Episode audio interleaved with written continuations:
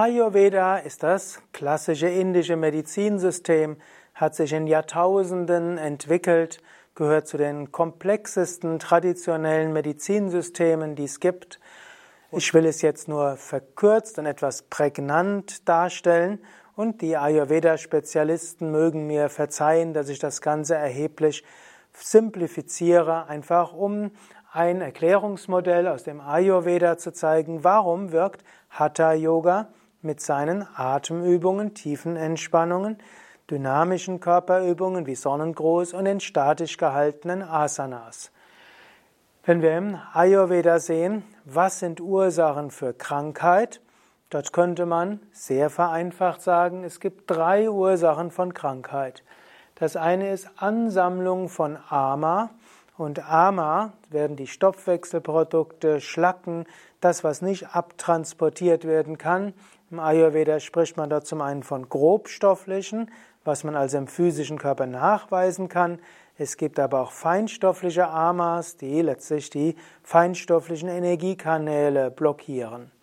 Und hier würde Ayurveda sagen, bestimmte Lebensweisen, fördern das Ansammeln von Ama und je mehr Ama im Körper ist, umso eher wird der Körper krank. Im Grunde genommen, wenn die Amas regelmäßig abtransportiert werden, dann wird der Körper gesund sein.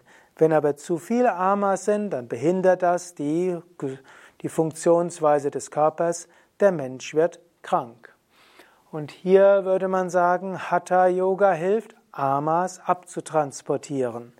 Die Asanas mit ihrer Dehnung, das Pranayama mit der tiefen Atmung und auch die Reinigungsübungen, die Kriyas, die Entspannungstechniken, Shavasana, all das hilft, dass Blockaden aufgelöst werden, dass sich festsetzende Amas irgendwo gelöst werden, dass Gifte besser abtransportiert werden. Und die bekannten klassischen Hatha-Yoga-Schriften, wie zum Beispiel Hatha Yoga Pradipika, Goraksha Shataka, Geranda Samhita, Shiva Samhita beschreiben immer, dass die Hatha Yoga Übungen auch helfen, Amas abzutransportieren.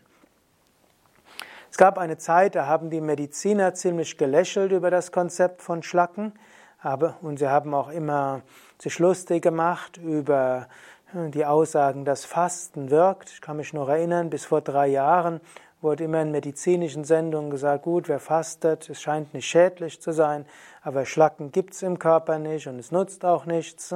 Aber jetzt ist das Jahr 2018. Im Jahr 2017 kam eine Reihe von Studien heraus, sowohl aus Amerika wie auch aus Deu im deutschsprachigen Bereich, die eben gezeigt haben, dass Fasten zum Beispiel etwas sehr Gesundheitsförderliches ist. Und das ist eine interessante Wende, was mich auch immer wieder daran erinnert, dass die Schulmedizin zwar einen wissenschaftlichen Anspruch hat, aber diesem relativ häufig nicht gerecht wird, dass sie selbst aus einem schulmedizinischen Aberglauben heraus Dinge behauptet, ohne dass es eine Studienlage gibt, so wie die jahrzehntelange Behauptung, dass Fasten zu nichts gut ist, ohne dass das jemals untersucht wurde. Als sich Menschen die Mühe gemacht haben, haben sie plötzlich festgestellt, ja, Fasten ist sehr gut für die Gesundheit.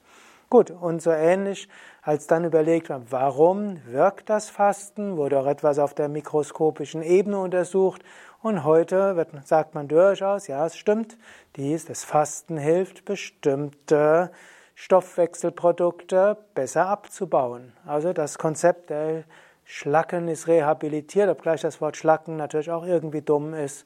Schlacken sind eigentlich die Restprodukte, die bei der Verkoksung von Eisen zu Stahl entstehen. Sowas gibt es tatsächlich im menschlichen Körper nicht, aber irgendwie gibt es im Deutschen ja keinen klügeren Ausdruck. Also, Yoga hilft, Stoffwechselprodukte abzubauen. Yoga hilft, dass die Zwischenzellflüssigkeit in Gang kommt, dass die Lymphflüssigkeit in Gang kommt. Yoga hilft, Ablagerungen an Arterienwänden, an Venenwänden herauszubringen. Yoga hilft, dass sich in den Gelenken weniger Stoffe ansammeln. Yoga hilft, dass auch in den Organen sich Stoffe, die dort nicht hingehören, dass diese abgebaut werden und dass Stoffe in den Zellen, die dort nicht hingehören, besser abgebaut werden und auch normale Stoffwechselprodukte besser herauskommen. Das ist mindestens eine Theorie im Ayurveda ohne dass man das auf der mikroskopischen Ebene so genau nachweisen könnte. Also erster Grund, weshalb Yoga laut Ayurveda wirkt, Hatha Yoga hilft, Amas abzubauen und deshalb wird immer gesagt, Hatha Yoga reinigt. Im Yoga wird man immer wieder feststellen, das Reinigen ist immer wieder wichtig. Körper muss gereinigt werden, Energiekörper muss gereinigt werden, Geist muss gereinigt werden. Ist alles gereinigt, ist der Mensch im Gleichgewicht.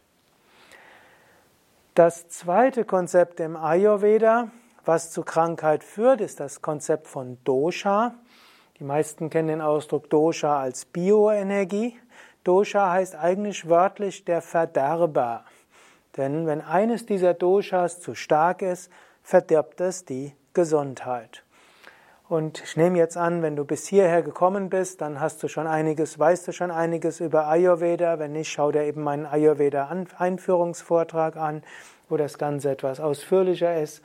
Vata ist so das Luftprinzip und Pitta ist das Feuerprinzip, Kapha ist das Erdwasserprinzip, um es jetzt zu vereinfachen.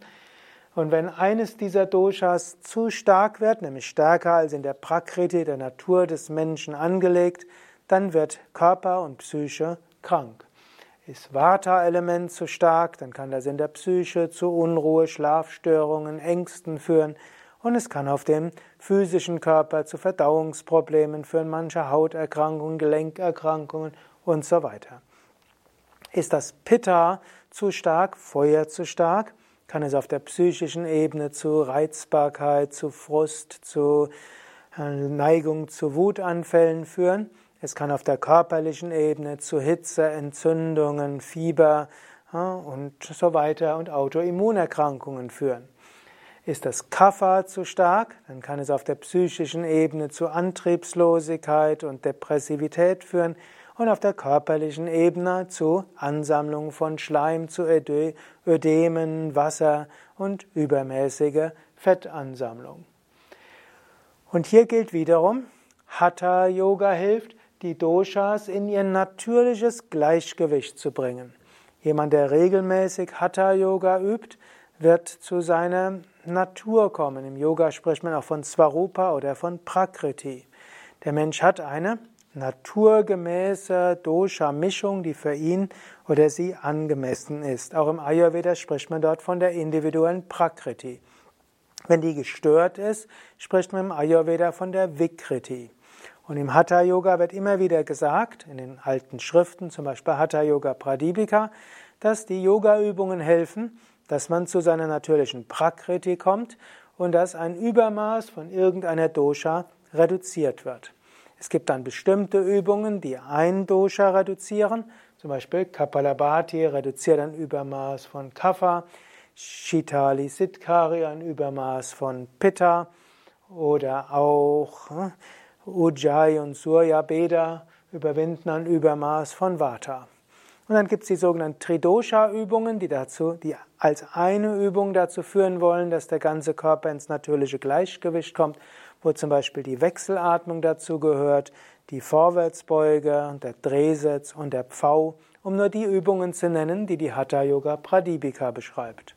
Also ein Grund, weshalb Hatha Yoga gesund macht, ist, dass Hatha Yoga hilft, die Doshas in ihre natürliche Prakriti zu bringen und aus ihrer Vikriti herauszubringen. Und ein dritter Grund, weshalb man krank werden kann, ist Agni. Agni ist das Verdauungsfeuer im engeren Sinne.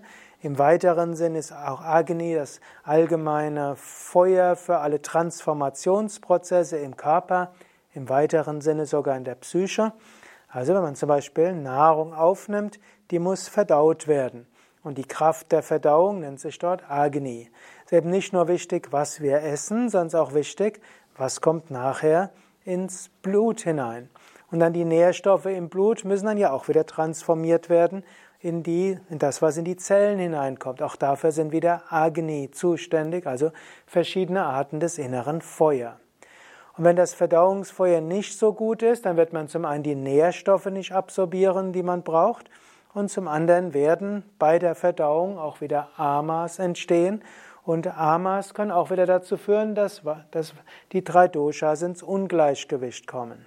Und so ist wichtig, dass Agni ausreichend stark ist.